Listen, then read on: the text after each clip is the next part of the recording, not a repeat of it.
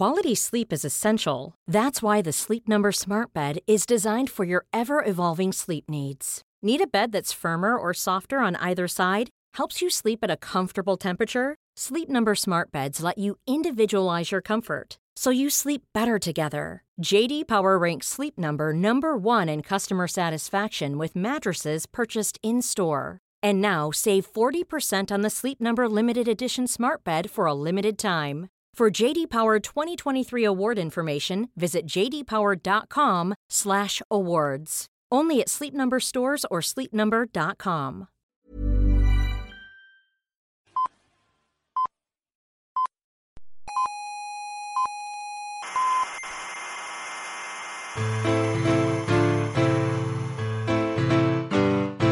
Aquí comienza Coffee Break, la tertulia semanal de la actualidad científica y tecnológica.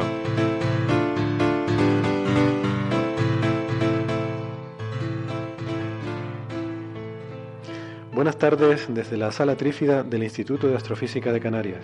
Hoy es día juliano 2.457.276,125.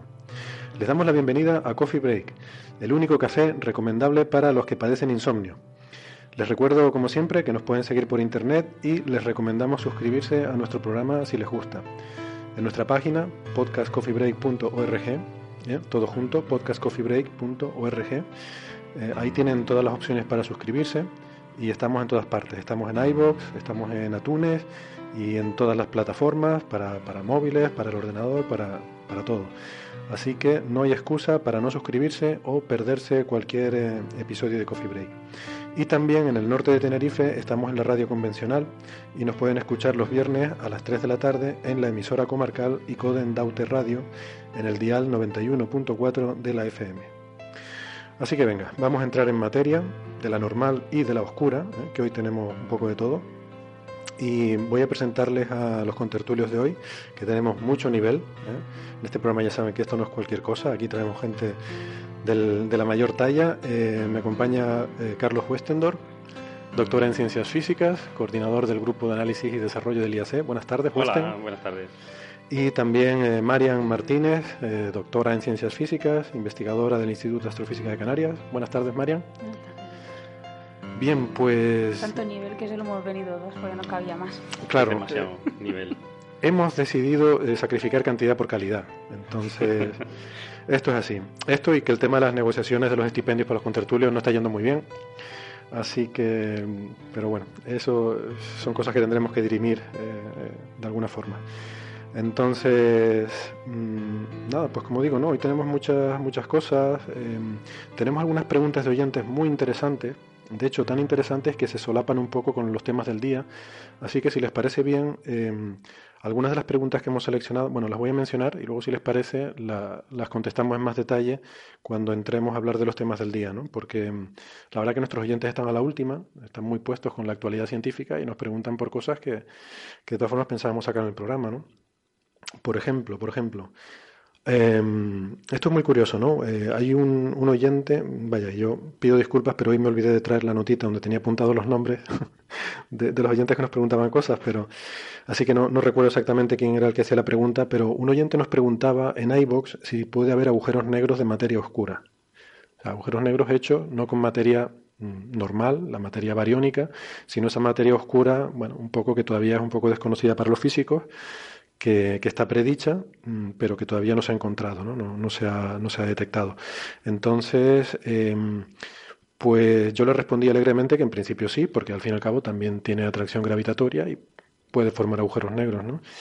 Pero bueno, Weston, que le gusta profundizar un poco más en las cosas que yo, pues se ha dedicado a buscar información sobre el tema y ha encontrado eh, cosas apasionantes, ¿no? O sea, este, este, asunto tiene mucha amiga. Sí, sí, no, yo estuve mirando porque era la, una consecuencia más o menos lógica, ¿no? La materia oscura interacciona gravitacionalmente sobre todo, ¿no? Lo que no interacciona es con, con los fotones, no interacciona electromagnéticamente. Entonces, gravitacionalmente eh, tiene que interaccionar. De hecho, eso parece ser que, es, absolutamente necesario ¿no? para explicar el, el modelo actual del, Big Bang, del universo, ¿no? que tenemos, eh, que es el más, el más aceptado comúnmente. ¿no?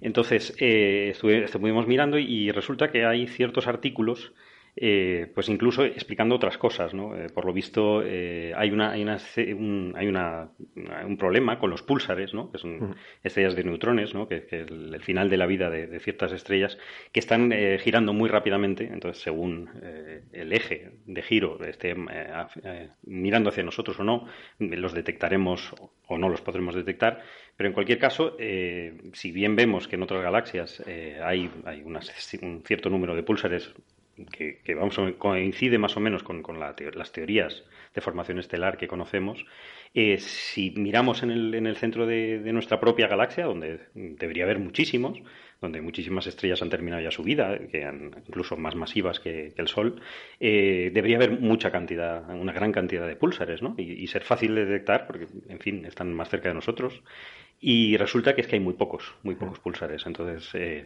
hay un problema con eso. Hay un problema con eso. Hay un, hay, nos, nos faltan pulsares, ¿no?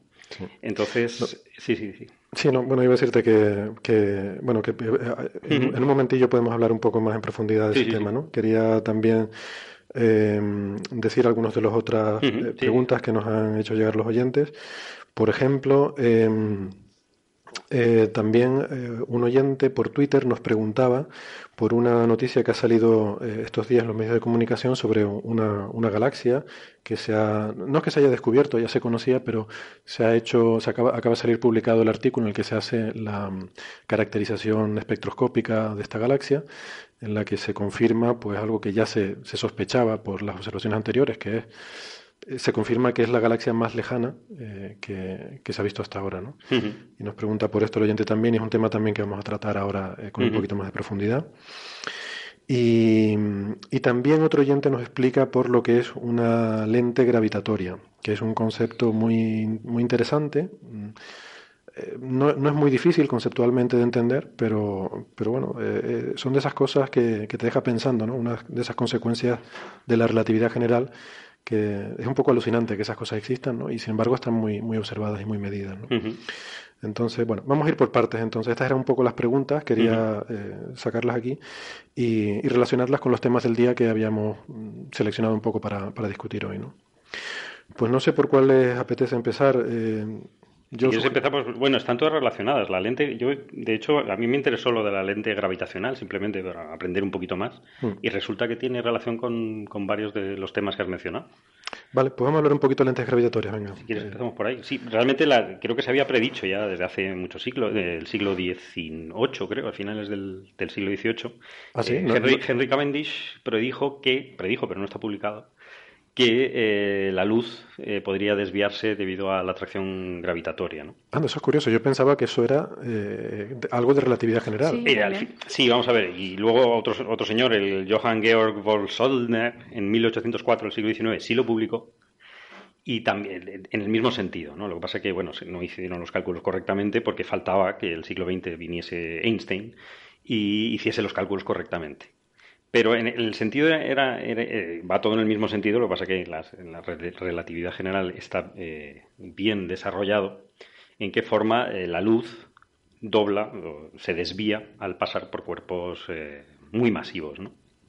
¿Y cuál era la idea de esta gente, no? Porque en principio la luz no, no tiene más. Entonces, ¿cómo se les ocurrió se le pasó por la mm. cabeza que eso podía ocurrir. Es decir, sin el, sin el marco de la relatividad general, ¿no? No lo sé, pero tenían alguna intuición que, que realmente los objetos muy masivos podrían doblar el espacio a su alrededor, que es un poco lo que pasa en la... O sea, que, tenían la intuición de la relatividad general. Hombre, Einstein no dijo nunca que él se lo inventó de cero. De hecho, eh, él, agradecía muchas veces a todo. De hecho, agradeció Einstein a, los estudios anteriores en este sentido. O sea, él construyó en base a esto, ¿no? Pasa que lo hizo correctamente. Se, se equivocaron en un factor 2. o sea, que, la idea estaba por ahí. Yo creo que la idea ya estaba establecida, ¿no? Él, él hizo el desarrollo y de hecho se demostró en el en 1919 se, demostró con un eclipse de sol. Es, el clásico experimento que es una de las tres pruebas observacionales clásicas de la relatividad general. Efectivamente, que había ciertas estrellitas que al luz su luz al pasar cerca del Sol, claro, tiene que estar eclipsado por la Luna para que el Sol no nos, influya, pues se desviaba su, posición muy poquito y en 1919 se, se, se, confirmó, ¿no? E, efectivamente, ¿no? Eh, luego, o sea que el Sol ha sido la primera lente gravitatoria que conocemos, ¿no? Sí, sí, sí. sí, el primer objeto que se ha visto que curvaba los rayos de luz Sí, efectivamente. El primer extragaláctico eh, ya fue en el 1979, que es un por, explicarlo un poco más, ¿no? Entonces, lo que estamos diciendo es que cuando un objeto es muy masivo, debido a que distorsiona el espacio a su alrededor, eh, los rayos de luz que pasan por ahí se curvan, ¿vale? igual que se curvan, es, lo mismo que pasa cuando, cuando atraviesan una lente. Cuando los rayos pasan por un medio con un índice de refracción diferente y eh, una superficie con una determinada forma, los rayos se curvan y dan lugar bueno, a todos los fenómenos que tenemos en óptica. Se pueden enfocar o desenfocar o se pueden mm, mover de sitio una imagen aparente, ¿no? Claro. Sí, ópticamente en el sistema óptico es el campo electromagnético, ¿no? Al pasar por, por, un medio diferente, ¿no? En este caso es un poquito más complicado porque lo que se está deformando es el espacio, espacio-tiempo. Entonces, bueno, por eso la luz se desvía. Pero efectivamente, según nos, nos coincida en nuestra posición en el universo, eh, si tenemos un objeto muy masivo en medio, los objetos que están detrás se ven afectados, ¿no? Y es un poquito, es interesante porque es un poquito diferente al, fenómeno óptico, porque, eh, por un lado, eh, la máxima desviación es en objetos que están justo en el eje al revés que, en, la óptica. Claro. Que los objetos que pasan por el eje, las líneas que pasan por el eje no se desvían. O sea que si yo tengo una lente y tengo detrás una cosa que está en el centro de la lente, no se desvía. Lo en una óptica no, en una lente óptica no. Pero si tengo un objeto muy masivo y algo que está justo detrás, ese rayo de luz se desvía, se desvía más que los otros. Tiene una máxima de, desviación. ¿no? Esto se puede ver en, muchísimos ejemplos. ¿Sabes un buen ejemplo donde se puede ver eso? En Interstellar, que es una película de la, de la, cual hemos dicho algunas cosas que no eran realistas, sin embargo una cosa que sí está muy bien lograda en Interstellar es la, la forma en la que representan el agujero negro, se ve la parte de atrás. Sí, sí, ¿vale? Cuando se ve esa especie de mini disco de acreción que hemos criticado porque ese no es realista. extraño rojo que se ve, esa figura extraña es que se ve la parte de atrás. es que se ve la parte de atrás. disco. No es que no sea simétrico el disco de acreción, sino que es un efecto óptico, ¿no? Gravitacional. Gravitacional, por lente gravitatoria. Por lente gravitatoria, ¿no? Mm. Y otra diferencia con las lentes ópticas es que no depende de la longitud de onda. Es decir, a todas las longitudes de onda, todos los rayos X, ultravioleta, visible, se desvían igual por la lente gravitatoria, ¿no? Bueno, Sí, o sea, en principio, sí. Pero hay teorías exóticas, como lo de la gravedad arcoíris, que lo hemos mencionado ya alguna vez, que son teorías que no están todavía demostradas, eh, que postulan que sí que puede haber una pequeñísima dependencia de la desviación de la luz con la longitud de onda, ¿no? Pero poca, pero pequeña. Muy poca, muy poca, sí. Y por eso se llama gravedad arcoíris, ¿no? Porque según esto, pues cerca de un agujero negro la luz se descompondría en sus colores como, como los de un prisma, ¿no? Pero bueno. Y, no, simplemente decir de, estas lentes gravitatorias, hay, hay, como tres tipos, ¿no? Las, yo, creo que todo el mundo ha visto las imágenes estas de, las caritas sonrientes, que es, realmente es, una, es un efecto de lente gravitatoria donde hay un objeto muy masivo en el delante y detrás es una galaxia que se deforma hasta hacer una, una sonrisa, ¿no? Son, son, hay muy poquitos, no hay muchos ejemplos, hay unos cuantos, pero son bastante evidentes. Esto es la, la lente gravitatoria de tipo fuerte, ¿no? Son los arcos se llaman arcos de, Einstein, ¿no? Por, me deje a quien, a quien lo dedujo correctamente, ¿no? Eh, luego están las lentes gravitatorias eh, débiles, que son para objetos, efectivamente, como decíamos, que no están eh, en el eje, que están fuera, mm, un poquito más lejos del objeto ese, ese masivo, y crea modificaciones muy pequeñas en los objetos que hay en el fondo, ¿no? Esas, esas modificaciones solo se pueden ver estadísticamente porque nosotros no nos podemos mover en el espacio, desgraciadamente. Entonces, eh, no sabemos qué tipo de objetos hay detrás del objeto masivo que está haciendo de lente. Entonces, se supone que son galaxias, galaxias, por ejemplo, de muchísimos tipos. Entonces, pero como no sabemos cuál es el objeto original, tenemos que hacer unos cálculos estadísticos. Normalmente se ve que, esas desviaciones, que son, suelen ser un 2% en el, en el tamaño, eh, tienen eh, unas direcciones eh, preferentes. Entonces sabemos que está actuando una lente gravitatoria efectivamente. ¿no?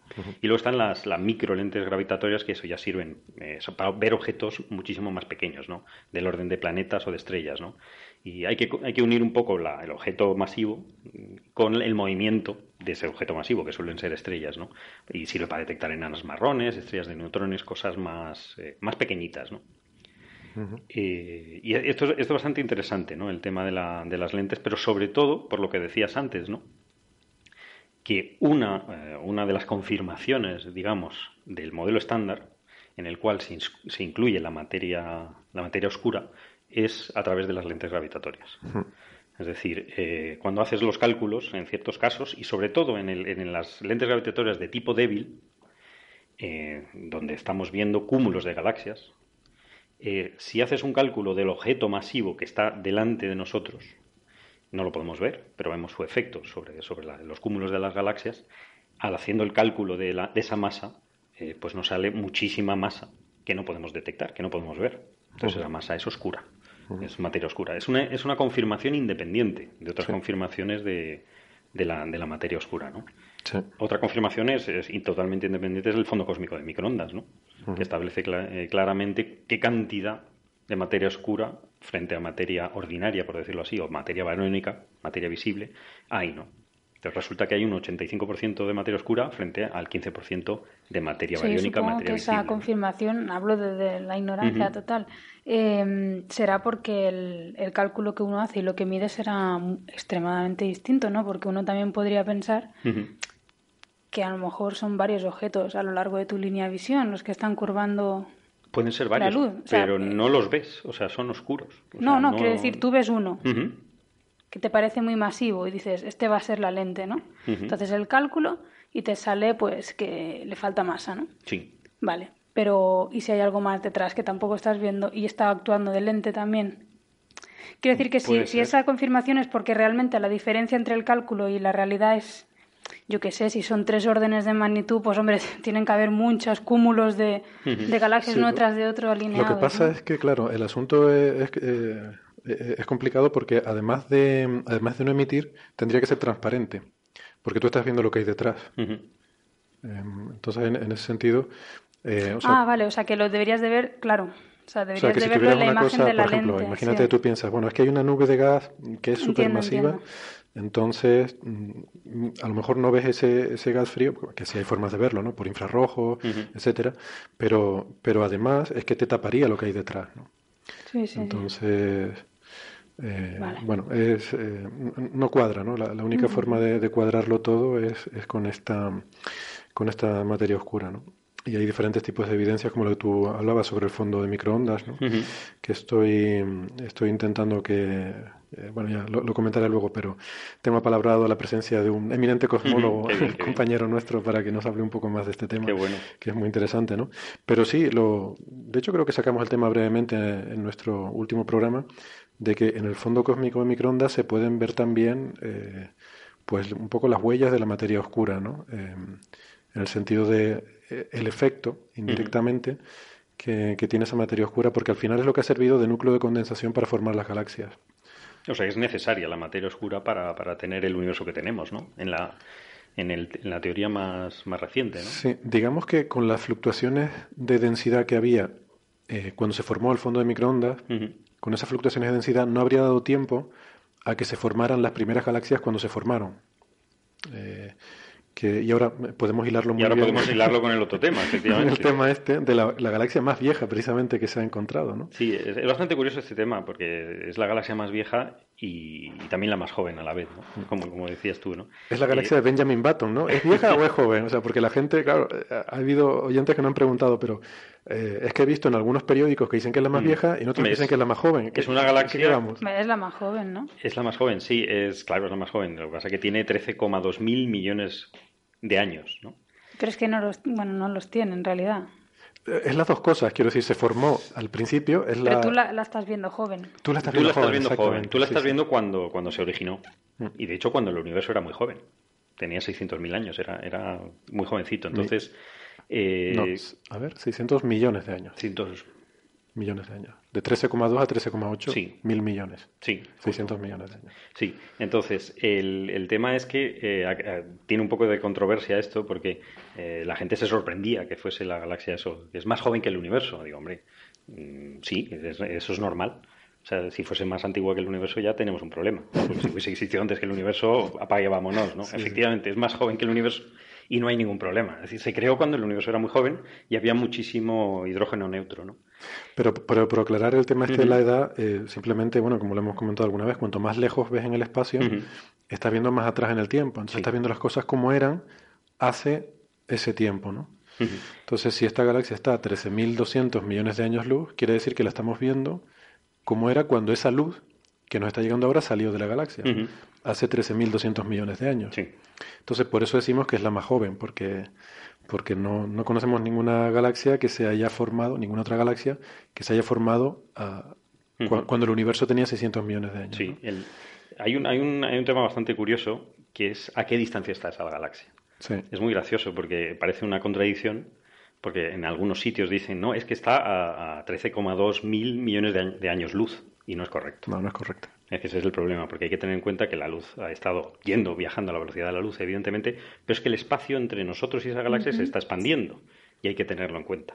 Entonces parece una, una contradicción, pero cuando estamos eh, observando objetos tan remotos en el tiempo, efectivamente estamos, estamos viendo en el tiempo, en tiempos diferentes no podemos usar estas coordenadas, tenemos que usar unas coordenadas que se llaman comóviles que tienen en cuenta la expansión del universo. Bueno, tú puedes usar lo que quieras. La cuestión es que, claro, la cuestión es que tienes que saber, exacto, tienes que saber qué es lo que estás usando. ¿no? Claro, es muy antigua, bueno, muy, la vemos cuando estaba muy joven, tiene 13,2 mil millones de años, pero si haces el cálculo, está a, como a 13 eh, gigaparsec, ¿no? A una distancia que es que en años luz, si la convirtieses a años luz, serían eh, unos 30 mil millones de años luz. En fin, no pasa nada. Parece una contradicción. Yo, yo también cuestiono esa cifra. O sea, yo las cuestiono claro. Lo que, lo que quiero decir es que son diferentes medidas de la distancia. O sea, ¿no? La distancia es eh, eh, localmente, o sea, en un, universo plano, eh, se define fácilmente. O sea, la distancia de aquí a allí son tres metros, que decir que si yo cojo una cinta métrica y camino desde aquí a allí, pues esa cinta métrica me va a llegar a tres metros, ¿no? Pero, claro, eso funciona bien en un universo plano y, en un espacio que no se expande. Pero si yo empiezo a cojo la cinta métrica y me voy yendo a un sitio y el espacio se va expandiendo mientras yo voy yendo a ese sitio, tengo un problema. Tienes un problema. Entonces, ¿cómo defino yo la distancia? ¿Es el tiempo que yo tardo eh, en llegar allí? ¿Es la, la, el tamaño de la cinta que yo necesito para llegar allí? Entonces, hay diferentes formas de definirlo, es a lo que voy. ¿no? y la gente dice que, claro, que han visto en diferentes medios, unos dicen que es 4.000 millones de años luz, otros dicen que es 13.000 millones de años luz, otros, como tú acabas de mencionar, Carlos, 30 más de millones. Hmm. Claro, es que son... hay que hacer los cálculos, que son, yo no los hago, vamos, son complicadísimos. Necesitas un... No, pero, pero, son, diferentes, pero son correctas todas. Quiero decir, son diferentes... Eh, no del todo. Son diferentes distancias. Ah, bueno. Son diferentes distancias. Por ejemplo, decir que está a 13.000 millones de años luz es, llamar... Eso se llama la distancia... Distancia light, light, travel. No, light, la, los 13.000 millones de años es la que hmm. llaman light travel. sí, pero que no se debe usar nunca para objetos eh, que estás observando en diferentes momentos de, del universo. Es decir, la, light travel, la distancia de, propia, movimiento propio, vale para objetos muy cercanos, a cuatro años luz, eso sí, eso es... Muy cercanos, cuatro años luz. Cuatro años luz para mí es cercanísimo. Sí, no a la esquina. Ahí a la vuelta a la esquina, las estrellas más cercanas están a esa distancia, ¿no? Entonces, a, esas escalas sí funciona. Ahora, si nos vamos a, momentos muchísimos anteriores en el, tiempo hay que tener cuidado y deja un poco de tener sentido, ¿no? Eh, es un poco... Eh, confunde un poquito, ¿no? Confunde un poquito. O sea, yo creo que sea cual sea la distancia que usas, tienes que decir a qué te estás refiriendo. por supuesto. ¿Cuál es la distancia? Porque, por ejemplo, está esa distancia de viaje de luz que simplemente te dice pues el tiempo que tardaría la luz en llegar. Vale. Pero luego, por ejemplo, mm, uno se podría plantear, eh, si estamos viendo ahora la luz que salió de esa galaxia hace 13.000 millones de años, ¿cuál era la distancia entre nosotros y esa galaxia en aquel momento? Pero claro, estamos cerca. Está más cerca, pero el universo era más pequeño. Entonces, ¿a qué nos referimos con distancia? Una forma de medirlo que se llama la distancia propia, que es congelar el tiempo. Es decir, vamos a suponer que congelamos el tiempo, ¿vale? Paramos el universo, paramos la expansión y entonces hacemos una medida de distancia. ¿no? Entonces, bueno, esa es una forma de medirlo, se llama la distancia propia. Y esa quizás es la que nos resulta más intuitiva, la distancia propia. Pero bueno, para según lo que estés usando, eso tampoco tiene sentido, porque el universo no lo puedes parar. No puedes parar. Y tú lo más que puedes ir con tu cinta métrica, hay gente que dice, no, no, la de la cinta métrica es la distancia real. Eh, si yo voy de aquí a esa galaxia, ¿qué longitud de cinta métrica necesito? Bueno, pues ahora mismo probablemente sería infinita, porque si tú partes ahora, eh, habría que hacerse los cálculos, pero probablemente esa, esa, galaxia esté ya fuera de nuestro alcance, en el sentido que está recediendo más rápido que la luz ahora mismo. ¿no? Pero si hubieras partido con una cinta métrica en aquel momento, hace 13.000 millones de años, y hubieras venido a seguir con la cinta métrica, pues entonces la cinta métrica tendría que tener la longitud que tú acabas de mencionar, esos eh, 30.000 millones de años luz. Millones de años luz, sí, sí. Entonces, por eso, no hay, diferentes formas de... Pero todas son compatibles, o sea, no hay ningún, aquí no hay ningún problema, es simplemente saber de lo que estás hablando. Saber de lo que estás hablando, sí. Por saber de qué estás hablando. Si alguien tiene algún, alguna confusión, que vea en la Wikipedia eh, el universo observable, que está muy claramente explicado, y cuáles son las, los tamaños incorrectos del universo, que es muy divertido ver. O sea que si alguien se hace un lío, ahí, ahí, está muy bien. ¿no? lo que hablábamos de esta, de esta galaxia en particular, aparte de ser la más antigua conocida, ¿no? por ahora, es que la hemos podido detectar a través de una lente gravitacional. Esto tiene que ver con lo que hablábamos antes. Porque lo que se detecta es su emisión del Iman alfa, del hidrógeno neutro. Entonces, esto es muy extraño.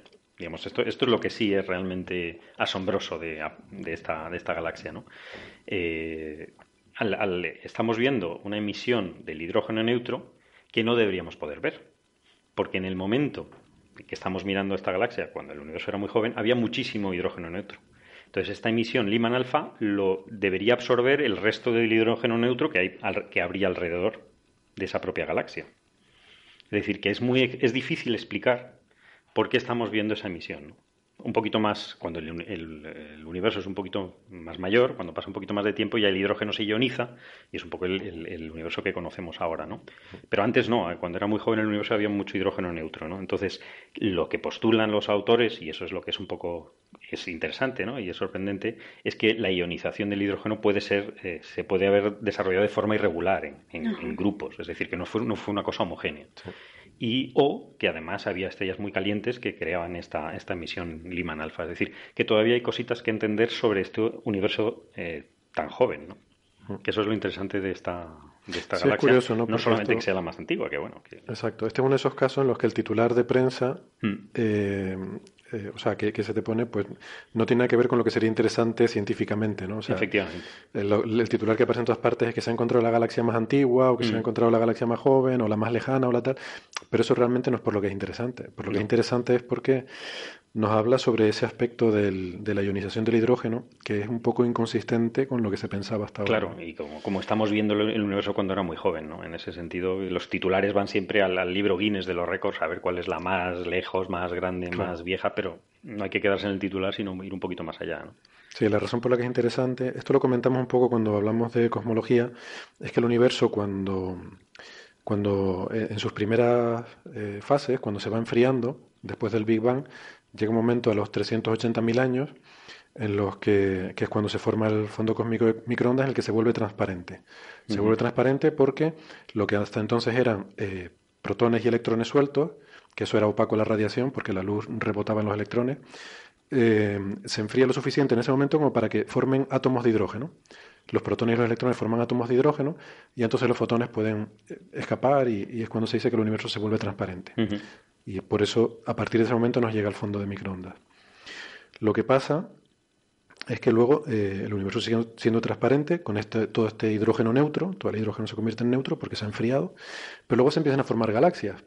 Y las galaxias que se forman con estrellas jóvenes y masivas empiezan a emitir un montón de luz, de, radiación muy energética, que vuelve a ionizar el hidrógeno. O sea, le, le arranca los electrones, esta luz tan potente, le arranca los electrones a los átomos de hidrógeno, y entonces el universo pasa de estar hecho de átomos de hidrógeno a volver a estar ionizado. Eso es lo que se llama la reionización de, del universo. Y eso se pensaba que ocurría en torno a 500 millones, 1000 millones de años. Entonces esta galaxia está justo ahí, está en 600 millones de años, o sea que está en una época en la que se supone que todavía el hidrógeno es neutro, todavía no se ha reionizado el universo. Y entonces es un poco extraño que la veamos, ¿no? Que es lo que tú decías. Sí, sí, muy raro. Y gracias a que hay una lente gravitacional por medio la podemos ver. Mm. Si no, sería muy débil. Claro. hemos necesitado telescopios mucho más potentes. Pero algo de reionización ya tendría que haber ocurrido, porque si no, estaría toda envuelta en hidrógeno neutro y no veríamos, y no veríamos nada. No veríamos nada. eso es lo, raro. Y, esa es un poco una de las conclusiones, ¿no? Que mm. esto parece sugerir que no ocurrió todo de golpe, ¿no? Porque tú cuando miras algún trato de cosmología te dice, y entonces en, el, en tal época el universo se reioniza, como si fuera una cosa de plumba, ya, todo el universo reionizado. Pues a lo mejor no fue así, a lo mejor fue de forma irregular, ¿no? Había zonas que, que se reionizaron antes y otras, parece lógico, ¿no? Es parece totalmente lógico. O igual la, edad que está tan al límite, por lo que has dicho, ¿no? De, de la reionización, a lo mejor. Claro. Teniendo en cuenta ciertos errores, a lo mejor te la coloca un poquito después. Pues sí, también es verdad, porque si dice. Si está ahí al límite. Claro, pues está un poquito al límite, es verdad. Sí, pero bueno. Que soy una escéptica, ¿eh? ¿Cómo no, bien, bien. No, además el tema este, bueno, de, sobre todo lo relacionado con la materia oscura, eh, hay mucho escepticismo y sobre todo hay teorías alternativas. Es decir, que no es una cosa. Está muy, ya muy establecida, hay muchas confirmaciones independientes, pero hay teorías alternativas mm. que son tan válidas todavía como, como las otras. Mientras no se descarten. Que. Mm, de todas formas, a mí me parece muy curioso eso, ¿no? Que, o sea, que hay un problema científico mm, de base con la observación de esta galaxia que no tiene que ver ni con que sea la más lejana ni la más... Bueno. Sí tiene que ver, pero vamos, que, que, no es esa la razón, yo creo, por la que es interesante esta galaxia, ¿no? Y sin embargo, todos los titulares que vemos en la prensa son, ah, han encontrado la galaxia más joven o más vieja o más... Hombre, también van dirigidos a un público extenso, ¿no? Si haces como titular una galaxia que emite en Lyman Alpha. en Lyman Alpha. Sí, eso no, no atraería mucha gente. Creo que no venden mucho, ¿eh? No, no, no. También es verdad. No, pero puede haber titulado, yo qué sé. Sí, no, no te entiendo. O, sea, eh, o al menos dentro del artículo, ¿no? Dar un poco de. Sí. Haber hecho, pues encuentran, encuentran una galaxia que, no sé, genera un problema de por qué se puede ver. algo así. Pero bueno, bueno, es interesante, pues habrá que seguir este, este asunto, ¿no? A ver, a ver en qué queda, porque pues sí, eh, la verdad es que no parece ningún disparate el pensar que la rionización no ocurrió de golpe, sino que fue irregular, ¿no? Entonces, mm, eh, bueno, podría ser una, explicación plausible, ¿no? No sé muy bien cómo se podría confirmar esto. Eh, mm, complicado, porque vas a tener muy pocos objetos que puedas observar. Esto es una casualidad, o sea, hay una lente mm. gravitacional por medio. Si no, hubiésemos necesitado quizá con los nuevos telescopios, con el James Webb, los nuevos telescopios espaciales, ya podamos llegar más lejos, ¿no? Objetos más débiles, pero hasta entonces eh, vamos a tener que esperar un poquito. ya no es cuestión de llegar a objetos más débiles, es cuestión de plantarte delante de tal cantidad de datos. Y esa es otra. Y decir, vamos a ver, venga, vamos a buscar el más lejano. Madre mía, yo es que. No, pero eso es exactamente lo que estaban haciendo. Estos datos ya, ya, ya, pero quiere decir que es un, son antiguos. Es un trabajo increíble. Lo que pasa es que, claro, estaban mirando las líneas de, de Lyman Alpha y verían el desplazamiento hacia el rojo. Entonces, esto vieron que era un desplazamiento del rojo de 8,68, que es enorme. Entonces, dice, anda, Eureka, hemos encontrado la más lejana mm. o la más vieja. Sí, pero para hacer un desplazamiento al rojo primero tienes que hacer un espectro, con lo cual ya tienes que haber identificado un candidato. sí, lo, complicado yo creo aquí es identificar candidatos, ¿no? Ponerte... Yo estuve mirando el, artículo científico de esto y esto fueron cinco horas de observación en el Keck. Un telescopio de 8 metros, creo, en Hawái. cuatro o cinco horas de observación en el Keck, toda una noche, eso es un montón de observación.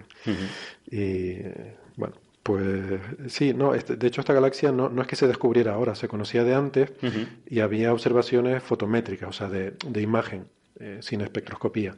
Entonces, ya simplemente por la fotometría se sospechaba que era un objeto muy lejano, pero y había alguna alguna estimación de que tenía un corrimiento al rojo muy muy grande. ¿no?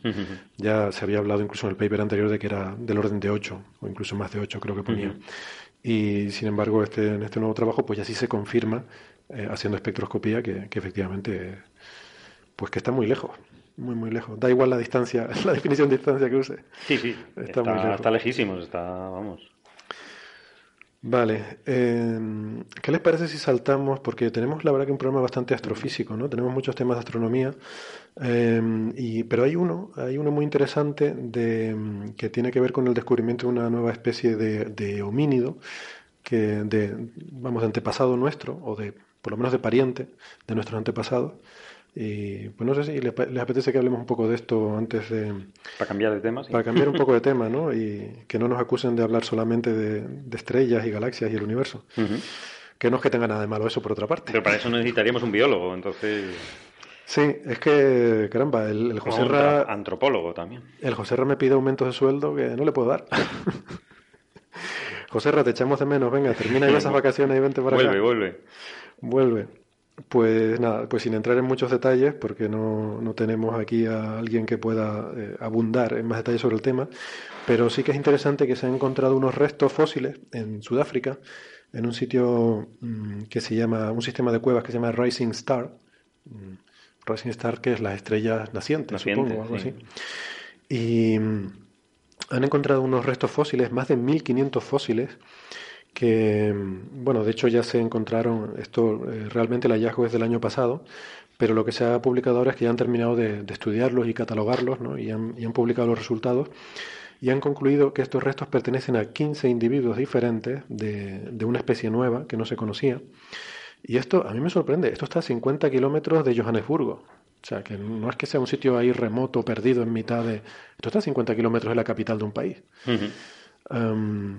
Y es un, es un yacimiento antropológico muy, muy rico y muy interesante, ¿no? Entonces estos son, pues, son unos homínidos que serían parecidos a nuestros antepasados, Eh, aquí veo que dice que tienen un peso que estaría entre los 40 y los 50 y pico kilos, eh, similares a algunas especies de, bueno, a, Homo sapiens, vamos. Y que de hecho sus manos y sus pies eh, son muy parecidos a los humanos, aunque luego hay otras partes como el cráneo o la pelvis que sin embargo se parecerían más a homínidos anteriores, ¿no? O esto está un poco a mitad de camino entre el Australopithecus, Australopithecus y, y el Homo la, línea de la cual descendemos la mayoría de nosotros. No, voy a decir que todos, porque viendo algunas cosas que ves por ahí tampoco me atrevo. Pero, pero bueno, entonces lo han bautizado como Homo naledi, que por cierto esto de naledi eh, es eh, un término que, que en idioma soto quiere decir estrella. O sea que no, hay forma aquí que abandonemos lo de las estrellas. Claro, claro, nos obligan, nos obligan. es que da igual de lo que hables al final, la cabra tira al monte, como digo yo. pues nada. Eh, y claro, esto tiene una cosa curiosa, que es que en este yacimiento solo han encontrado huesos de estos homínidos, no hay huesos de animales, lo cual ha llevado a algunos antropólogos a sugerir que podía ser un lugar de enterramiento, pero esto es una, una hipótesis bastante controvertida porque eh, pues se requiere un, nivel de, desarrollo bastante más avanzado de lo que se, le supone a esta gente el que enterraran a sus muertos. ¿no? Eso es algo que hacen normalmente las sociedades más avanzadas y, no se pensaba que, estas sociedades tuvieran ese, ese nivel de, desarrollo. Entonces esto, es todavía bastante controvertido, pero vamos, mm, no está muy claro por qué otra razón ibas a encontrar solamente huesos de personas y no de animales. Y muchos huesos, además, ¿no? De... 15 individuos. 15 individuos, todos juntos. Todos juntos. Que parece lógico que sea un enterramiento, sí. Sí. No sé, o eso, o una familia que vivía en una cueva y murieron todos de golpe allí. Suicidio colectivo, sí, yo qué sé. Suicidio colectivo. Alguna secta de estas, ¿no? Dios mío. Los davidianos, una cosa de estas. No, igual sí, un accidente en una cueva o algo así, ¿no? Si vivían todos juntos y yo qué sé, se, se derrumba la cueva encima y... Pues no lo sé. Yo qué sé. Pero es difícil. No, pero bueno, claro, sí. Rastros de eso. Mm.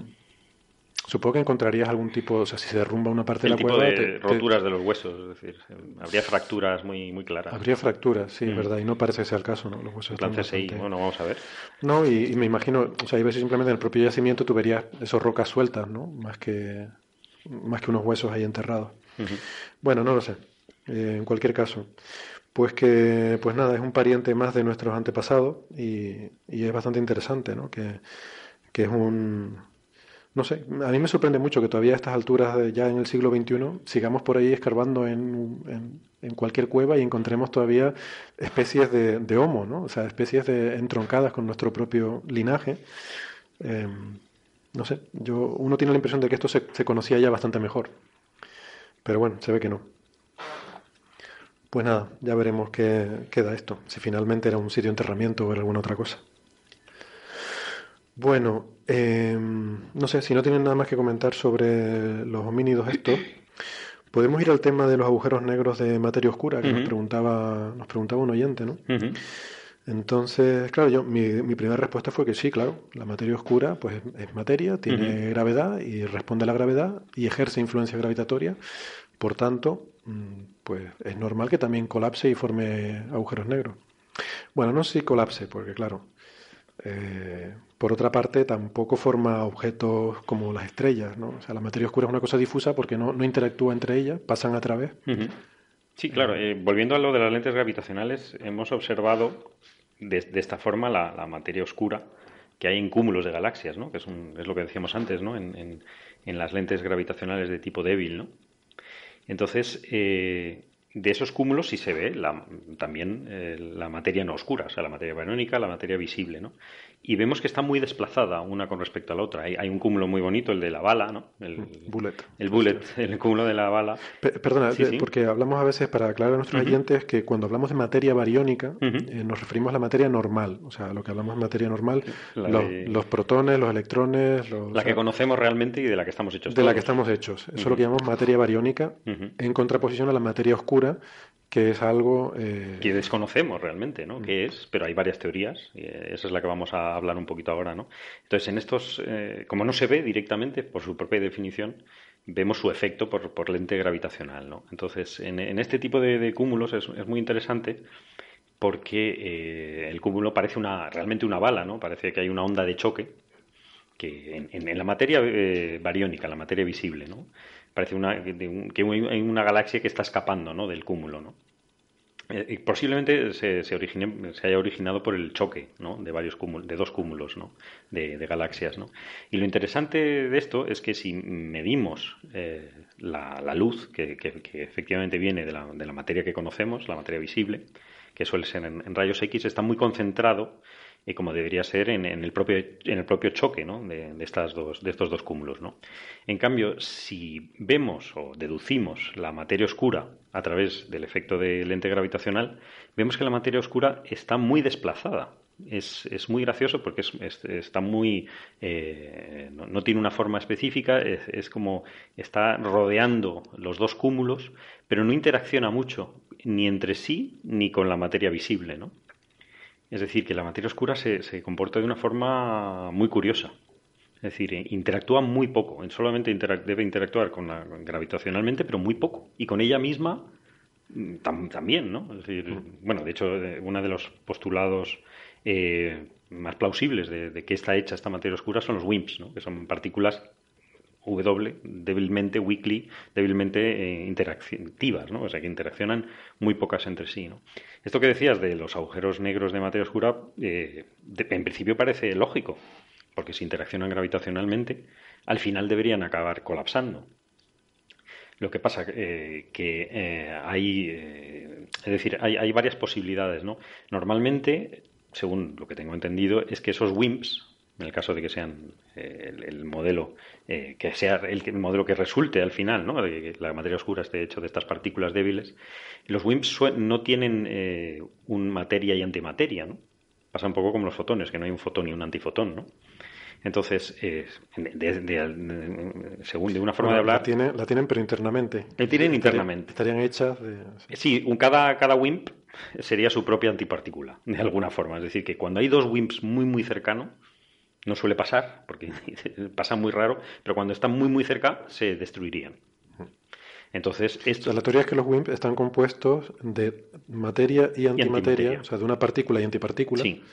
Y, entonces eh, son su propia, son su, propia, antipartícula, son simétricos. son simétricos, entonces la consecuencia es que se destruirían al estar, al estar juntos. Entonces, si, si este es el caso, que es el caso que se está eh, especulando normalmente. Hay, perdona, hay una observación interesante sobre eso, que además la hemos comentado en este programa, que es que cuando tú observas el centro de nuestra galaxia, que el centro galáctico donde uno espera que haya mayor densidad de materia oscura, pues se ve que hay un exceso de emisión de rayos gamma con respecto a lo que se esperaría. Y ese exceso de emisión es bastante intrigante ¿no? y tiene, tiene a los físicos bastante, bastante perplejos intentando explicarlo. Y eh, la explicación más plausible que se considera es que surgen de la aniquilación de partículas de materia oscura, porque como ahí es donde más materia oscura hay, es donde más probable es que por casualidad de vez en cuando se, se encuentren dos y como son su propia antipartícula, pues se encuentran, se aniquilan y eso produce rayos gamma y daría lugar a este, a este exceso de emisión. Entonces, bueno, hay pruebas para intentar determinar las características de esta emisión, eh, otras emisiones que podrían estar asociadas, para intentar ver si esto, si esta explicación satisface las observaciones que se tienen de esa región, pero pero bueno, que eso iría por ahí, ¿no? Con intentar observar esta aniquilación de, claro, Pero en el caso de que se, se aniquilasen, pues no habría eh, agujeros negros de materia oscura, porque se aniquilarían. Las partículas de, materia oscura se aniquilarían, ¿no?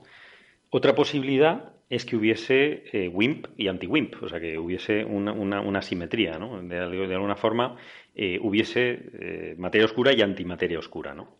Pero entonces. O sea, que en vez de estar hecho, en vez de estar hecho, cada partícula de materia oscura, en vez de estar hecha de materia antimateria, fuera solo materia y hubiera otra solo antimateria. Solo antimateria. Que eso pasa con la materia bariónica, la materia normal y corriente, la visible, ¿no? Lo que pasa es que, el, problema lo complicas más, ¿no? Es decir, hay que explicar mmm, cuál, porque eh, hay uno de los dos que es el que ha triunfado sobre el otro. A menos que estaríamos, porque no estamos viendo aniquilaciones de, materia oscura continuamente. Entonces, eh, de alguna manera, una de los dos tipos sobreviviría, que es un poco lo que ha pasado pasa con la materia claro, normal. Claro, eso lo puedes reducir al mismo problema de la materia normal. Exacto. Sí. Solo uno de los dos tipos ha sobrevivido. Sí, sí, sí. Pero en este caso, en el caso de que, de que solo uno de los dos tipos hubiese sobrevivido, entonces sí se podría condensar. Entonces sí habría, podría haber condensaciones de estos, eh, de la materia oscura, ¿no? Y de hecho es eh, lo que decíamos antes. Entonces, déjame un segundito. Entonces, la respuesta a nuestro oyente sería: depende de, de qué esté hecha la materia oscura. Claro, claro. si, si es materia oscura asimétrica, entonces podría haber eh, esos agujeros negros porque podría haber condensaciones de materia oscura que sea solo materia y que no se aniquile. Sí. Pero si es la teoría normal, digamos, más aceptada de materia oscura, de que está formada, de que es su propia antipartícula, entonces no habría agujeros negros porque se aniquilarían cuando se junten estas partículas. Sí. Lo que pasa es que el postulado que hablábamos antes de, los pulsares, de la, falta de pulsares, una explicación, que es, un poquito exótica de todas formas, es que realmente sea el caso de que sea simétrica, es decir, que, que se pueda condensar la materia oscura y que de hecho se haya condensado en, los núcleos de, las estrellas, de forma que, los pulsares, que es simplemente el final de la vida de ciertas estrellas, la, materia oscura se haya condensado en esos pulsares, se haya unido a la masa de la materia normal del pulsar y hayan, se hayan convertido en un agujero negro, con lo cual haya desaparecido de nuestra vista. Es una teoría doblemente exótica, porque hay otras teorías más sencillas. Bueno, más que exótica es que estaría diciendo que la masa de las estrellas es mucho mayor de lo que creemos cuando la medimos con su luminosidad. Sí, sí, sí, sí.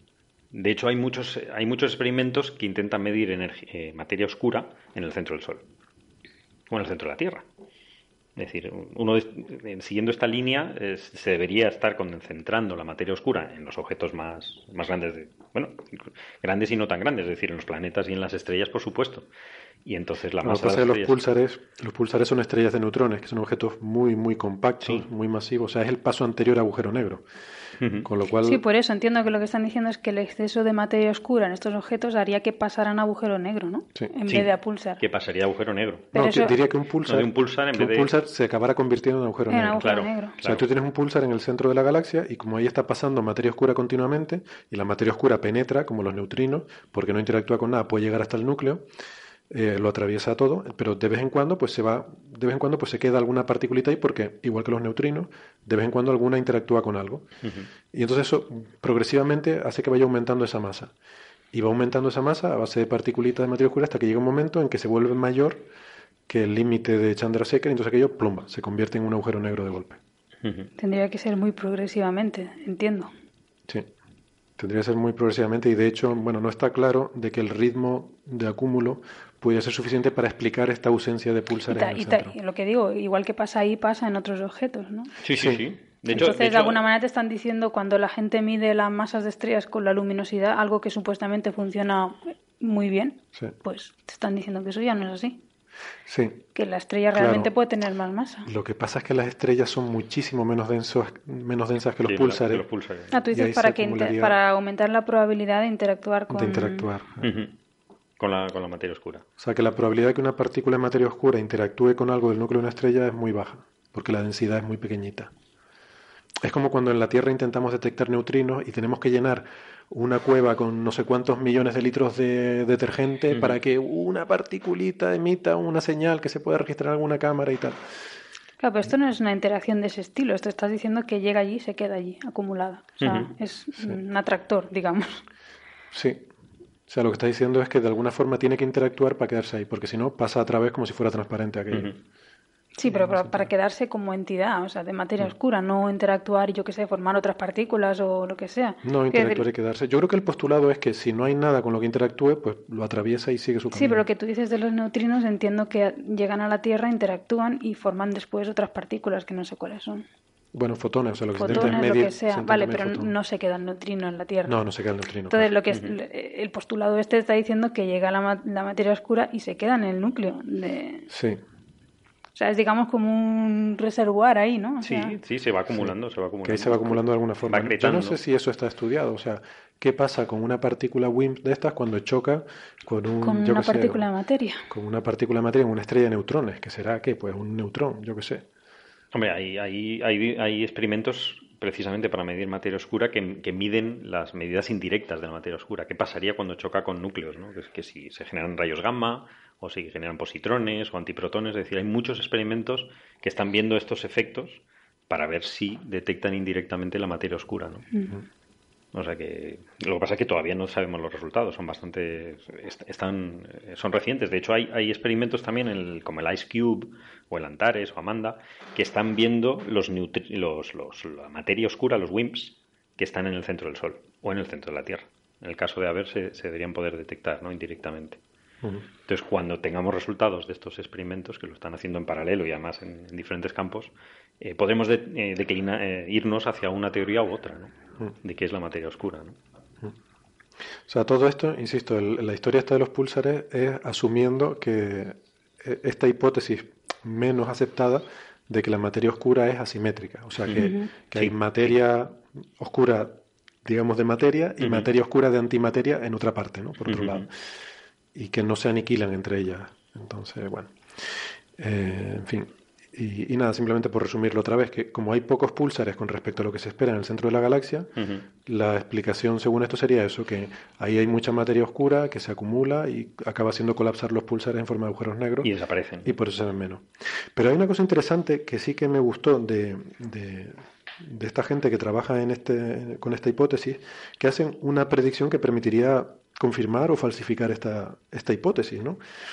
Que, eso siempre, siempre es bonito en ciencia. Entonces, lo que sugieren es intentar ver si hay alguna correlación entre la edad de los púlsares y la distancia a la cual se encuentran en el centro galáctico. Porque lo que dicen es lo siguiente, un púlsar que viva en el centro galáctico eh, va a morir antes, si esto ocurre, porque antes se convertirá en agujero negro por el, efecto de esta materia oscura. Mientras que uno que vive más lejos, donde hay menos materia oscura, podrá vivir más antes de que le pase este colapso. ¿no? Entonces dicen que no hay ningún mecanismo conocido en astrofísica que pueda dar lugar a una correlación entre edad de púlsares y distancia, del centro galáctico. Entonces, si se encontrara algo así, pues sería una evidencia muy fuerte de que esto es lo que está ocurriendo. Porque, bueno, como tú decías, Carlos, es muy exótico. O sea, hay, explicaciones. Sobre todo cuando hay teorías más sencillas. Siempre que haya explicaciones más sencillas, deberíamos ceñirnos a esas. Por ejemplo, que, el centro galáctico es más difícil de ver, porque es más denso, es un entorno donde hay mucho gas, muchas estrellas, y a lo mejor, pues simplemente nuestras observaciones en el centro pues no, no son suficientemente eh, profundas o son suficientemente sensibles para ver esos púlsares, ¿no? Eh, bueno, son cosas que hay que seguir mirando. Pero bueno, desde luego todo esto de la materia oscura claramente es un tema que está muy de moda, eh, muy en boga y que sale, sale por todos lados.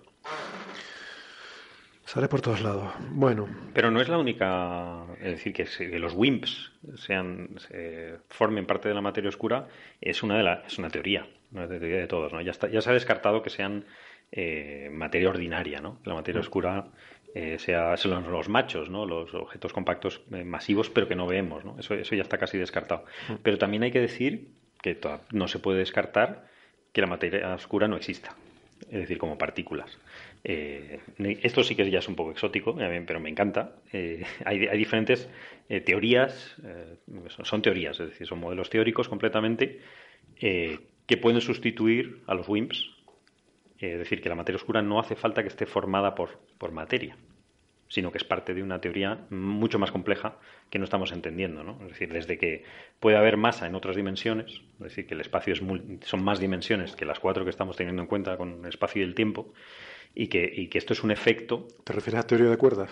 Sí, por ejemplo. Por ejemplo, entonces que estamos viendo el reflejo en nuestro universo de otros universos, de, dimensiones de otros universos.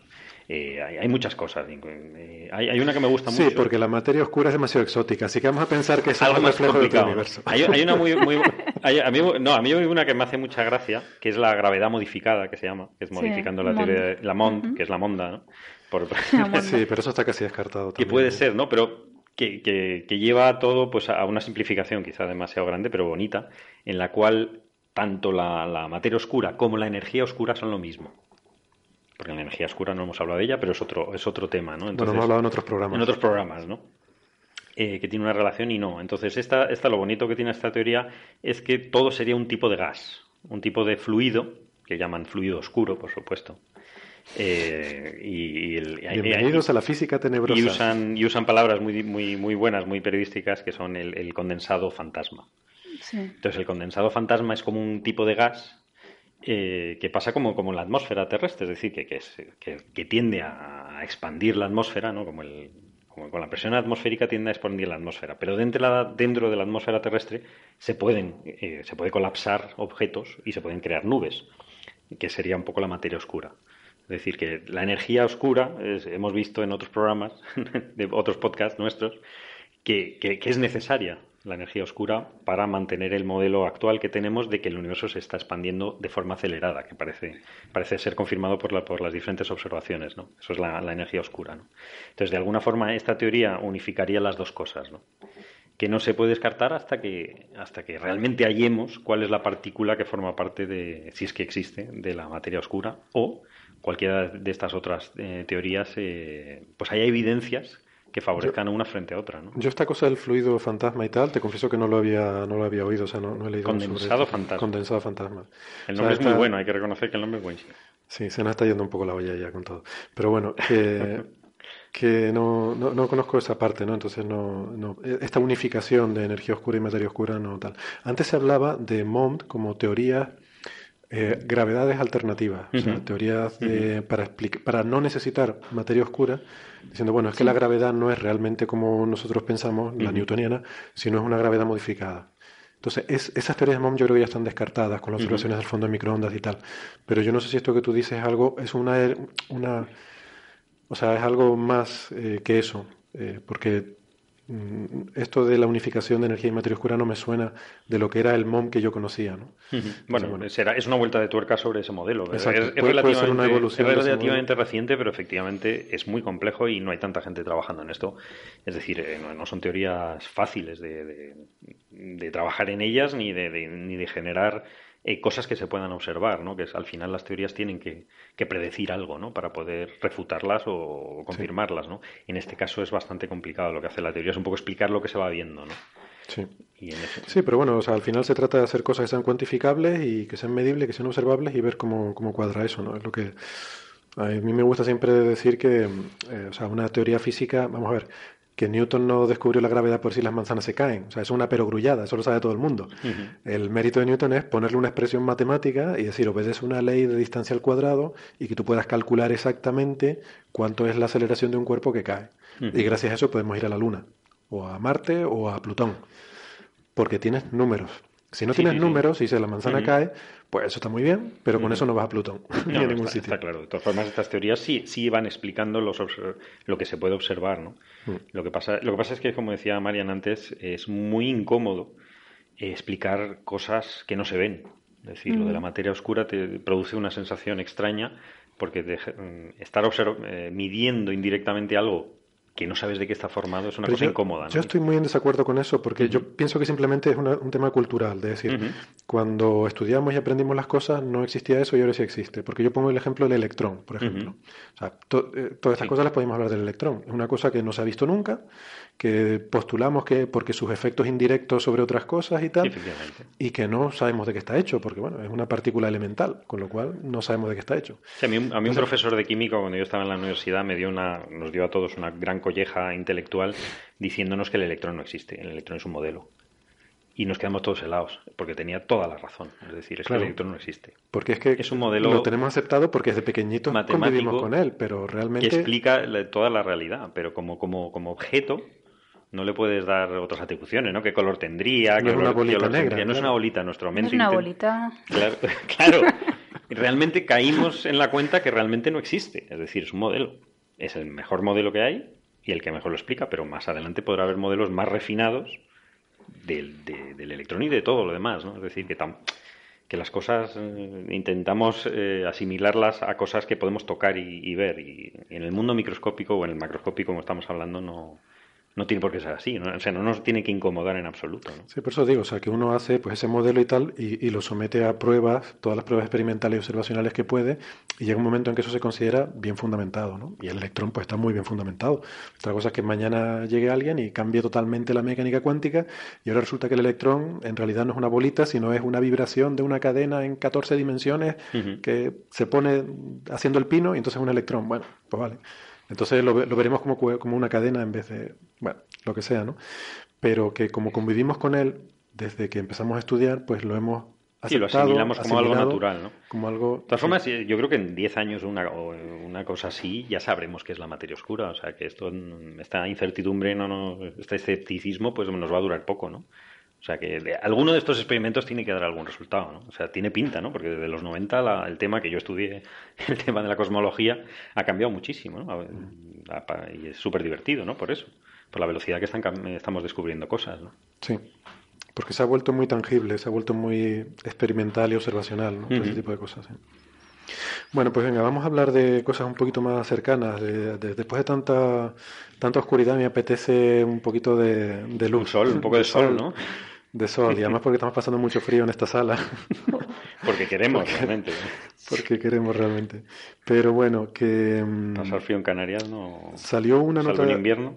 Salió una nota de prensa muy interesante hace una semana sobre el campo magnético del Sol, eh, nuevas informaciones sobre el campo magnético del Sol, y lo comentamos de pasada el programa anterior, pero yo quiero aprovechar que tenemos aquí a la, autora del trabajo, la directora de la tesis en la que está enmarcada este trabajo, que es Marian, eh, para que nos lo cuente un poco así bien contadito y con detalles, ¿no? porque yo todavía no me he enterado muy bien.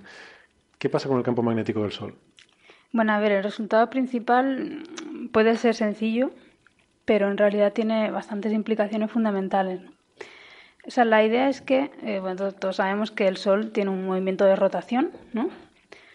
Eh, y también tiene un campo magnético. Bueno, es muy curiosa la rotación del Sol porque no es uniforme, ¿no? Sino que varía hacia... del Ecuador a los polos. El, Ecuador el Ecuador rota más deprisa que los polos. El Ecuador va más rápido y los polos van más lentos. Y además hacia adentro también cambia. El núcleo rota tres veces más rápido que la superficie. Exactamente. Eso es muy curioso, pero bueno. Entonces, bueno, quitando esos detalles, el Sol rota y también tiene un campo magnético. Cada una de las dos cosas tiene asociada un eje de, simetría, ¿no? Eh, y bueno, hasta ahora se había creído, básicamente por no por medidas experimentales, sino por ideas teóricas, que esos dos ejes de rotación y, de, y, del campo magnético estaban alineados. Y es una cuestión, una cuestión más o menos simple, porque el campo magnético en el Sol se genera por, por una dínamo y la dínamo está generada por la rotación solar. Entonces, si la dínamo es consecuencia de la rotación solar, el campo magnético y la, y, la, rotación tienen que estar asociados. Entonces, a nadie se le pasa por la cabeza que esos dos ejes pudieran estar desalineados. ¿no? Eh, sí es cierto que en los años 50, eh, cuando se empezaron a hacer las primeras medidas de los campos magnéticos del Sol, eh, hubo gente que miró a ver si es verdad que esos ejes estaban desalineados o no y efectivamente las medidas pues eran un poco eh, complicadas de hacer y no detectaron nada. Hoy en día con los satélites que tenemos en el espacio pues hacemos medidas muy precisas del campo magnético y eso nos ha permitido detectar efectivamente que esos dos ejes están desalineados. Además de precisas, muy continuadas en el tiempo. Aparte, muy continuadas en el tiempo. O sea, efectivamente, esto lo hemos visto nosotros porque tenemos datos de unos cuatro años día a día del campo magnético del Sol, ¿no? Y eso pues nos ha permitido hacer esta medida, ¿no? Eh, lo primero, cuando uno se plantea, bueno, ¿y este resultado qué implicaciones tiene, no? Pues si nosotros miramos al Sol como una estrella, simplemente, pues dices, bueno, pues tiene su sentido, ¿no? Porque cuando uno observa otras estrellas, el que el eje magnético y el eje de rotación estén desalineados es lo más común. De hecho, dentro de la población de estrellas, el Sol era una excepción total. Era la única estrella que tenía sus dos ejes alineados, única y exclusivamente por motivos teóricos. Entonces, bueno, pues dentro de ese contexto parece totalmente razonable. Muy bien, pues sí, sí, encaja. O sea, si otra estrella como el Sol, una gemela del Sol, tiene los ejes desalineados, porque el Sol lo va a tener alineado, ¿no? Pero claro, en el fondo esto plantea un problema para las teorías de generación de campo magnético en el Sol. No hay ninguna teoría de generación de campo magnético del Sol que admita este desalineamiento. Entonces, lo interesante de esto es que vamos a ver dentro en los años que van a venir a ver cómo reaccionan los teóricos a esto y cómo intentan eh, meter este ingrediente nuevo en las teorías que hay de generación de campo. Te refieres a las teorías de, de dinamo. Y también influyen en el, ciclo de actividad, porque hasta ahora también se creía que, que un poco la rotación eh, la rotación y el hecho de que, bueno, a ver cómo lo explico. El hecho de que el flujo magnético vaya yendo del, centro del, del, ecuador solar hacia los polos, debido a un, a un flujo que se denomina flujo meridional, que está de alguna manera asociado a la rotación, eh, ese flujo meridional que se va hacia los polos, digamos que se va comiendo de alguna manera el campo que hay ahí arriba y al cabo de 11 años hace el cambio de polaridad, ¿no? Y a cabo de 11 años más vuelve a hacerlo y eso es lo que nosotros conocemos como ciclo solar. Sí, eso es lo que nos explicaban siempre, clásicamente. es lo que nos explicaban siempre, ¿no? Entonces era el mecanismo clásico para, para obligar al Sol a cambiar la polaridad magnética cada 11 años. Y ese mecanismo está asociado a la rotación solar. Si ahora tú coges y desalineas los dos ejes, no tienen nada que ver uno con el otro, ¿no? Entonces, es complicado, más ¿cómo se explica ahora el cambio de el cambio de polaridad de los polos, ¿no? Entonces va a tener implicaciones teóricas. Pero es mucho el desalineamiento. el desalineamiento eh, es difícil de calcular porque para calcular el desalineamiento tienes que tener un modelo de campo magnético solar. Entonces, eh, el campo magnético solar es complicado. Si, lo, si tú haces una simplificación muy bestia, que es decir, el, el Sol es un dipolo, como el campo que genera un imán, sencillo. Eh, si el Sol es un dipolo, hemos calculado que el desalineamiento está entre 20 y 40 grados, que, ah, no, pues que no es poco. Es bastante. que no es poco.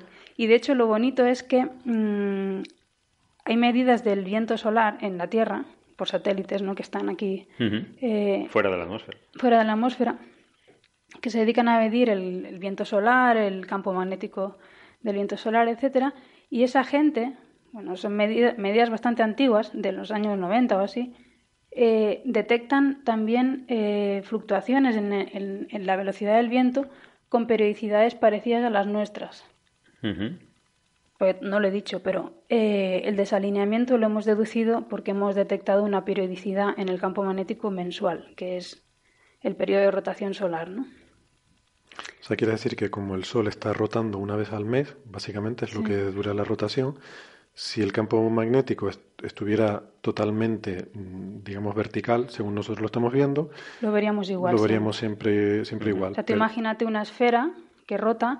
Si fuera un campo magnético sencillo como un imán, media esfera para arriba la podemos pintar de azul y media para abajo de rojo. Entonces, si estuviera todo alineado, tú la verías arriba azul y abajo rojo siempre. Ah, imagínate el, caso extremo que la pones a 90 grados, ¿no? que el eje del campo magnético mira hacia ti. Tú ves una esfera en un momento roja, medio mes la ves azul, medio mes la ves roja, medio mes y así. Entonces observas una periodicidad que tiene que ver con la rotación solar. Eh, y, da la casualidad eso, que mm, la gente que mide las, propiedades del viento solar aquí en la Tierra, bueno, en el espacio, pero a la distancia de la Tierra, encuentra esta periodicidad eh, mensual también en el viento, o sea, en la velocidad del viento, en el campo magnético del viento solar, etcétera. Entonces, parece ser algo Sí, eso confirma un poco lo, que estáis detectando. O sea, un, eje desalineado podría explicar, sus medidas. Esas medidas, claro. Entonces, ese es el resultado. Pues, pues muy bien, muy bien. O sea, que, en ese sentido eso no sería peculiar, ¿no? Y sería parecido también, por ejemplo, a lo que pasa en la Tierra, que no está alineado, el, polo magnético no coincide exactamente con el polo geográfico. De hecho, si lo piensas, en ningún sitio lo estaba, ¿no? Salvo en el Sol. Sí, sí, sí. Era extraño, sí, porque el Sol es nuestro modelo para todas las demás estrellas. O sea, estábamos haciendo una, suposición un poco extraña. Es curioso, ¿no? Porque hablando con un físico estelar que conozco, claro, yo cuando lo vimos por primera vez, la verdad que nos resultó chocante, ¿no? Eh, bueno, chocante. Nos resultó que iba a tener, que a la gente le iba, no le iba a gustar demasiado. Entonces le pregunté a este chico eh, si en otras estrellas como el Sol, porque yo sabía que en estrellas eh, de tipo A y demás sí que se, había, se conocía esto, pero son campos magnéticos fósiles, no están creados por dínamo, no están relacionados con la rotación. Entonces, bueno, tiene sentido. en los púlsares también tiene sentido pero en estrellas realmente como el Sol no sabía demasiado. Entonces le pregunté y lo curioso es que me dijo, ah, pues yo es que me di en una estrella, una, una gemela del Sol que le llaman, eh, me di un desalineamiento de 20 grados, ¿no? Dice, pero claro, como el Sol está alineado, entonces llegamos a la conclusión que era que pillamos a la estrella en el momento en que cambiaba la polaridad, es decir, que, que el polo norte apuntaba hacia arriba y, que iba a ir a apuntar hacia abajo. Entonces, al estar desalineado a 20 grados, supusieron, como tenía que estar alineado igual que el Sol, supusieron que es que lo habían pillado en el momento en el que estaba yendo hacia abajo. ¿no? ¿Hasta qué punto no influye eh, lo que sabemos del Sol en, otras estrellas? ¿no? Claro, te hace generar prejuicios. ¿no? Claro, pues es el modelo más cercano, es nuestro laboratorio evidente, estelar, ¿no? Todo lo que sabemos de las estrellas son modelos adaptados del Sol, en evolución estelar, por lo menos. Entonces, es lógico siempre fijarte en el Sol, pero en este caso... Sí, sí. Fijarte en el Sol, pero claro, haciendo las cosas bien. Bueno, poco a poco. Pues, pues bien. Mm, bueno, pues yo, eh, para terminar, eh, quería acabar con un tema. ¿Te acuerdas cuando al principio solíamos acabar los programas diciendo que si íbamos a leer el horóscopo? Pues vamos a acabar con una de esas. No con el horóscopo, exactamente, pero eh, va un poco por ahí el tema. Resulta que yo no sé si han visto, pero en, algunos medios de comunicación a mí me ha dado mucha pena ver em, que, que han dado pábulo a un artículo que apareció originariamente, creo que se llamaba, bueno, no tengo aquí los datos, eh, porque no me molesté ni en imprimirlo, pero creo que se llamaba Christian Herald o algo así, una publicación cristiana eh, en Estados Unidos, que no es que pase nada, ni que tenga yo nada contra que haya publicaciones cristianas ni nada de eso, ¿no? Pero en, una, en uno de, estos, eh, de estas publicaciones apareció un artículo en el que alguien decía que había calculado las posiciones de los planetas decía que había calculado las posiciones de los planetas en el movimiento de la crucifixión de Jesucristo y le salía que los planetas estaban alineados, estaban alineados en una configuración que recordaba mucho la de un, hombre crucificado, y además el planeta que representaba la cabeza era Saturno, que con sus anillos podría simbolizar la corona de espinas. Pero además el momento de la crucifixión lo, databan a 33 años después del año cero, o sea, una cosa eh, que ya nadie acepta, es decir, que, el, error, el supuesto nacimiento de, de, esta figura histórica no coincide con el supuesto año cero, ¿no? Hay escritos romanos de diferentes épocas, es decir... Que, bueno, ya hay duda, yo lo estoy mirando que ese año no es eso de 33 años justo... Yo creo que eso es lo menos grave de la noticia. pero, que, que, indica un poco la mentalidad de estas personas, ¿no? De, la simplicidad mental que tienen, ¿no? Que bueno, cosas es una de las fechas, de hecho, en el artículo dice que es una de las fechas posibles, no, no dice que sea la única en general se cree que hay como tres años de incertidumbre en la fecha de la muerte. ¿no? La de nacimiento también es incierta, probablemente por más, pero bueno, mm, más o menos. Mm, entre las más aceptadas estarían el 4 antes de Cristo para el nacimiento y el 33 después para la muerte, pero bueno, da igual. Entonces él lo que dice es que además de la evidencia geológica, histórica y tal, y menciona unas evidencias, dice, hay esta evidencia astronómica. O sea, él lo presenta como una evidencia más de que esa puede ser la fecha correcta, ¿no? Que en ese momento estaban alineados los planetas queriendo indicar algo. Bueno, resulta que yo dije, bueno, voy a entretenerme con esto un rato, voy a ver qué pasa. Ah, porque claro, bueno, si eso sale en el Christian Herald, no sé qué, pues bueno, sale ahí y ya está. Pero es que yo lo he visto publicado en algunos periódicos en España, ¿no? Ese mismo artículo, tal cual. Y la fotito en la que presenta la supuesta, eh, el supuesto alineamiento de planetas que simula un hombre crucificado. Bueno, pues nada, em, resulta que lo primero que hay que decir es que para, para, ver el hombre crucificado primero tienes que ignorar una serie de planetas. Tienes que ignorar Mercurio, Marte, Neptuno y Plutón, ¿vale? ¿Y, el Sol. Y el Sol. Que es un poquito grande es un poquito para ignorar, ¿no? sí. Vale, vale, Eso para empezar. Qué pena. te quedas con unos cuantos, ¿no? Eh, la Tierra y Venus serían los pies, si no recuerdo mal, Saturno la cabeza, y creo que Júpiter y... Neptuno creo que era, no sé cuál era. Y Neptuno, no, y Urano, Júpiter y Urano eran las manos. Bien. Bueno, pues yo me fui, y además es muy curioso porque el cálculo lo hizo con una, un programita, eh, hay una página web donde puede ir cualquiera de nuestros oyentes a esa página web y hacer el calculito allí, se llama solarsystemscope.com. De hecho, si tú buscas calculador eh, Solar System Simulator o algo así en Google, pues es una de las dos, tres primeras que te sale. O sea, tampoco, se, tampoco se rompió mucho la cabeza el hombre. Entonces tú vas a esa página web, pones una fecha, y te salen ahí los planetas y tal. Y tú pones la fecha esa de 33 después de Cristo y te sale más o menos esa configuración. ¿Qué pasa? Cuando lo ves por primera vez, yo invito a nuestros oyentes a que vayan a nuestra página en Facebook eh, o en Twitter, porque ahí eh, estuve, ahí colgué el, eh, la imagen que sale cuando tú vas a esa página y, y, ves la configuración que te aparece allí si tú no trazas líneas. Pues claro, al trazar las líneas, estos son los pies, estas son las manos, estos son las tal. Si tú no trazas líneas, pues tú allí no ves nada. O sea, si viene alguien y te las traza por ti para ayudar al ojo, pues bueno, a lo mejor puedes ver Pero resulta que ese programa, cuando si, si tú no señalas más opciones y tal, te representa los planetas en una órbita que no es real, no están puestos a escala. Están puestos de una forma que sea para que se vean todos. Sí, uno tras de otro. Uno tras de otro. Equiespaciados, ¿no? Equiespaciados, aquí. claro. Eso es por efecto, sí. Sabemos que los planetas no están aquí espaciados, los planetas interiores están mucho más juntos y los exteriores están lejísimos. Si tú quisieras verlos en, a escala realista, no podrías verlo todo, porque si, si, te centras en los de dentro, para que se vean las órbitas de dentro, no ves los de fuera, pues se te salen de la Son imagen. Muy pequeñitos y están fuera, sí. Claro. Y si abres el plano para que se vean los de fuera, entonces los de dentro están todos concentrados ahí pegaditos cerca del sol. al sol. Claro. No los verías. Entonces por eso se hace este, eh, este artificio de poner órbitas falsas. Son órbitas falsas para que se vean a escala. Entonces el programita tiene una opción, que es si quieres poner las órbitas realistas o estas órbitas falsas. Si tú pones las órbitas realistas, claro, ya de repente... Ya no hay manera de trazar líneas ni nada. Por muchas líneas que traces, allí no hay hombre crucificado por ningún sitio. es muy lamentable, o sea, por favor. Eh, de repente, claro, la órbita de Neptuno, se te, de Urano, se te pone ahí lejísimo. Eh, claro, sí, la de la Tierra y la de Venus están más cerca y tal. que lo están, claro. claro. Entonces aquello no, no se parece a nada. ¿Y, en el momento de nacimiento no viste algún cometa cercano? Eh, pues no lo sé. Tres. Es que de hecho lo que me ha hecho gracia pues es, lo, que tú, lo, que tú, has comentado en, en la imagen que se ve, que dice no sé qué, me, me, resulta llamativo lo de los cometas, y efectivamente. Es que hay tres cometas en ese mismo momento. Pero, pero eso es en la crucifixión, yo digo en el nacimiento, que lo interesante es ah, la, estrella de, la estrella de Belén. Sí, bueno, sobre eso hay teorías, podemos hablar en otro programa. Hay, muchas, hay, hay, gente que de hecho ha, estudio, ha hecho estudios más o menos serios sobre eso. Sí, conozco.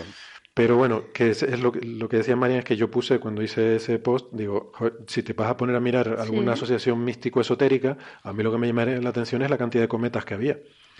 No sé si es que el cielo estaba preparando un ataque cometario sobre la Tierra como represalia, por, no sé.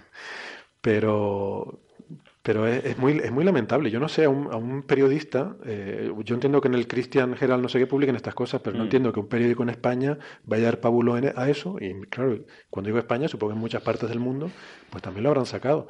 Pero ¿qué les cuesta coger un teléfono y, llamar a un profesional y preguntarle, oiga, ¿esto realmente puede ser? O, sí, una tontería. Es, gratis y vamos, y estamos dispuestos siempre a. Si no cobramos. No, no, no.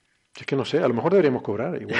Para que parezca más, más importante, ¿no? Parece que un servicio no es importante hasta que no, no es caro, ¿no? Claro, si no pagas por algo, no, no lo valoras, ¿no? Sí, pero aquí al IAC llaman muchísimas veces y les contestamos siempre, vamos, siempre que se puede y, y rápidamente. Es decir, mm. muchas veces nos han pasado llamadas y si lo sabemos, lo respondemos y si no, dirigimos a la persona que más sabe, ¿no? Mm. O sea que no hay ningún problema, ¿no? Pues sí. Bueno, pues ya terminamos con el toque esotérico del día. Eh, o sea que no hay horóscopo, ¿no? Eh, no, yo creo que ya con un esoterismo está bien. No, vamos Lo dejamos para el siguiente programa. Venga. Cuando venga Jorge Iglesias. Cuando venga Jorge Iglesias, que es nuestro experto en horóscopos. No, quita, que la última vez, todavía tengo los pelos de punta de la última vez. De... ¿No te acuerdas de la última vez? Mm. Que nos, ah, ah, habló de, de, aquel cantautor, eh, bueno. Sí, sí, siempre, hombre, siempre coincide algún programa con que alguien fallece, pero bueno, eso es ley de vida y que nosotros también tenemos una edad no, no, pero quiero decir, porque hizo una referencia a Javier, ¿cómo se llama? Javier Craig. Javier Craig. Sí, Hizo una referencia a Jorge y el día siguiente el hombre falleció, ¿no? entonces... pero eso no quiere decir nada, es una, una casualidad yo... como otra cualquiera, ¿no? Yo, yo todavía... El problema de Javier Craig es tener demasiada edad también, ¿no? O sea, sí, sí, que, eso es muy... Eso es ya, pero que esté Jorge dándonos los horóscopos, hable de ese hombre y que al día no, siguiente... Pero que Jorge, a mí me dejó muy mal cuerpo. Que Jorge hable de Javier Craig o yo es muy normal porque somos muy fans, entonces... Y, no vamos a decir a más gente por si acaso se mueren, ¿no? Seguro que no. Fue una casualidad, pero... Pero por si acaso, por si acaso. Si Jiménez quiere, quiere saber algo más, se lo, a él sí que se lo vamos a cobrar. A él se lo vamos a cobrar, sí. Pero él probablemente no necesitará preguntárnoslo a nosotros porque él seguramente sabrá investigar, hacer ese periodismo de investigación. Entre comillas, sí, Entre comillas. Bueno, el sarcasmo no se pilla mucho por la radio, así Vaya, por, por eso decimos las comillas. Bueno, pues nada, si no tienen nada más que añadir, eh, que lo digan ahora o que callen para siempre, y si no, pues... Que nos escriban, que nos escriban, que nos escriban en mucho en las redes sociales, que estamos encantados y nos gusta mucho y responder sus comentarios. Y les quiero adelantar que les emplazamos para nuestro próximo programa. No se lo pierdan porque yo creo que va a estar muy bien, porque va a ser un programa especial. Eh, va a ser un monográfico mm, especial con un invitado que vamos a tener eh, que nos va a hablar de cosas apasionantes y no quiero adelantar nada, ah, pero yo, vamos, yo no me lo perdería. ¿eh? No va a ser como hacemos normalmente con las noticias de la actualidad, va a ser un monográfico sobre un tema en particular, pero bueno. Eh, en fin, que cada uno es libre de hacer con su tiempo lo que quiera, pero, vamos que... A ver qué les parece, que, que comenten también sobre esto. Yo no me, lo, no me lo perdería el programa de la semana que viene. Madre mía, qué patético. Parecer que estamos desesperados, pero. no, no, de verdad. Eh, yo creo que va a estar muy bien, ¿eh? porque el, invitado, soy muy fan del invitado que vamos a tener y vamos a hablar de cosas eh, realmente apasionantes. Así que, eh, pues nada, si quieren acompañarnos, les invitamos, como siempre, si no tienen nada mejor que hacer, ¿vale? Venga, hasta la semana que viene. Hasta luego. Adiós.